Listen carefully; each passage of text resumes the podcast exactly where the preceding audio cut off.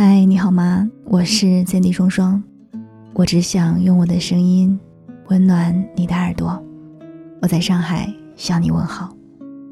最近帮朋友录制一篇推荐文，偶然拿到了公众号“好好虚度时光”的联合创始人宽宽的书，叫做《三十六岁人生半熟》。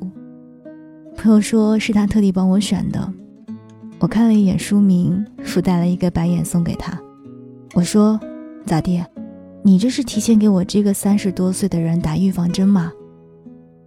然后他看了我一眼，说：“放心吧，你会喜欢的。”想一想，现今家里最多的好像都是那一些工具书，还有心理类的书籍，也确实没有好好看过这样的随笔记了。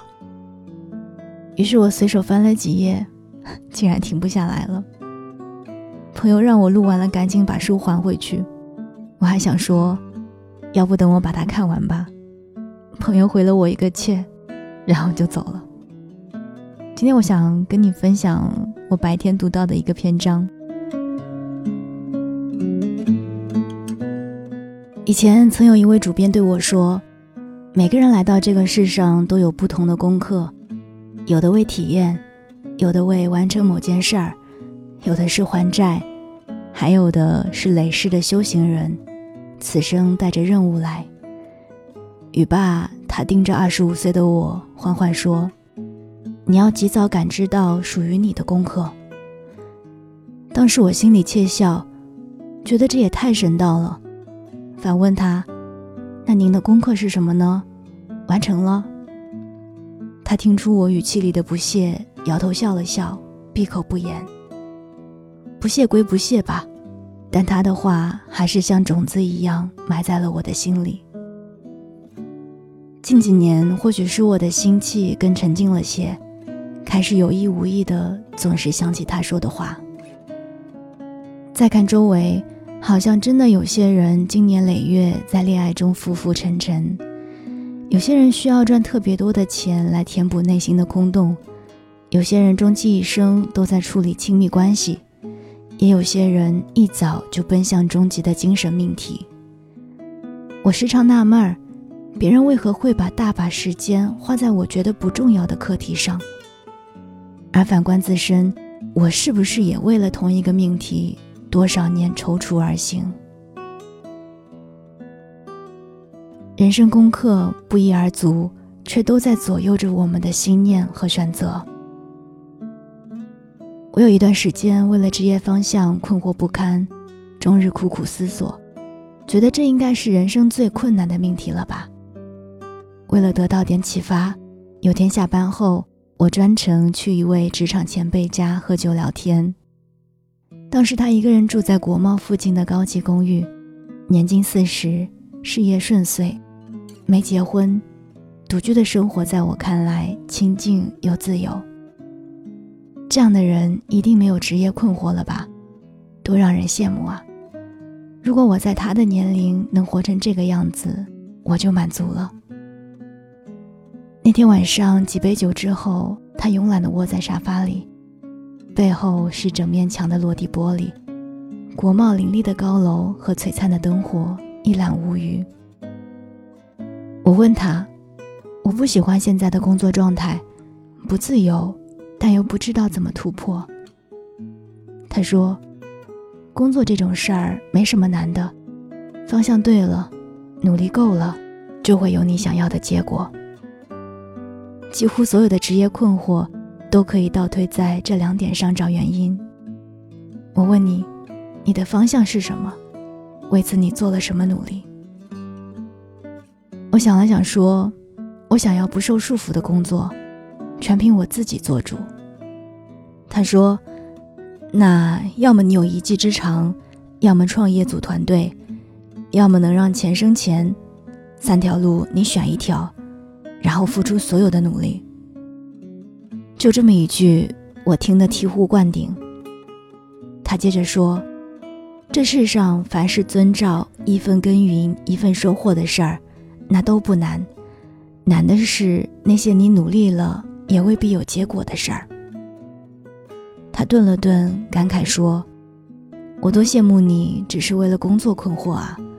我的千年谜题是感情关系，半辈子竟折腾他了，到现在仍然一点办法都没有。那是我第一次认真思考，可能真的每一个人都有各自的人生功课，许多人的功课是类似的，比如亲密关系、钱财、出名，甚至做自己。那我的呢？浮名浮利向来不是我的菜，我在亲密关系上也挺顺的，好像我也一直都能做自己。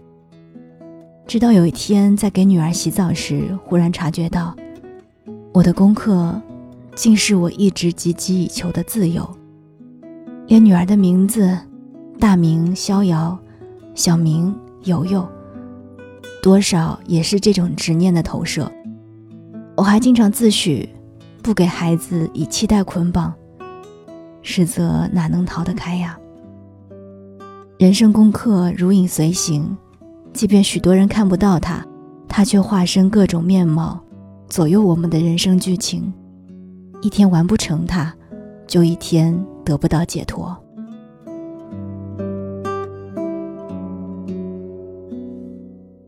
最近我也总是在想，自己一直在追求的到底是什么？好像自己想要做的事儿，前面总有很多看得见或者是看不见的坎。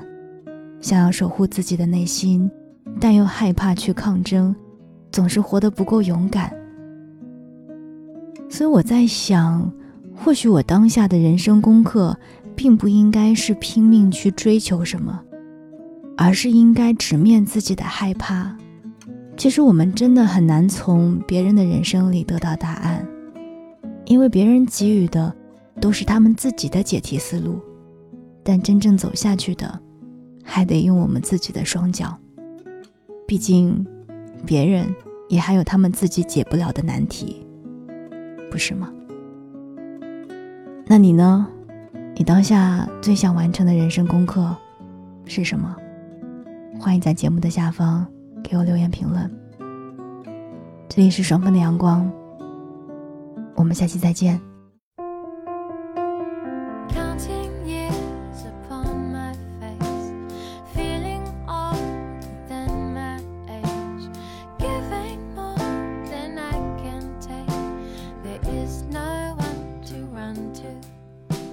Another day has passed and nothing's changed.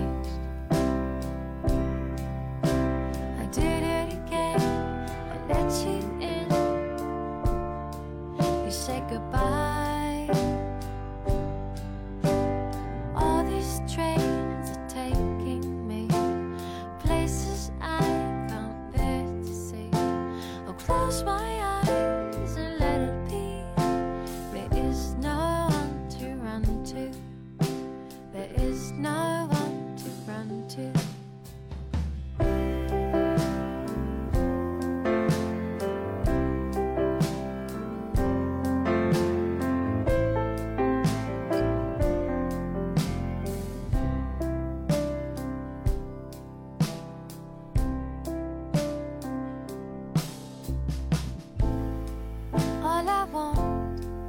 Just to love.